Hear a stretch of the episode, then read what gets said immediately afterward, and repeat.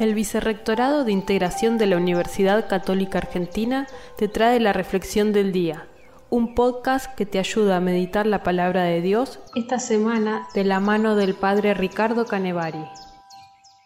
Martes 15 de noviembre, hoy recordamos a San Alberto Magno, dominico de Baviera, ingresó a la Orden de los Predicadores, fue profesor en París, en Colonia, tuvo como alumno a Santo Tomás de Aquino, eh, fue un gran investigador de las leyes de las ciencias físicas, buscando siempre en ellas la intervención del Creador, muere en Colonia, Alemania, en 1280.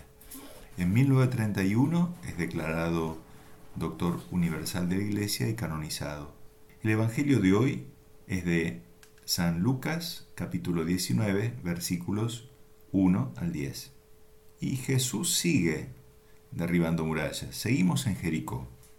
Hoy, este jefe de los recaudadores de impuestos quiere ver a Jesús.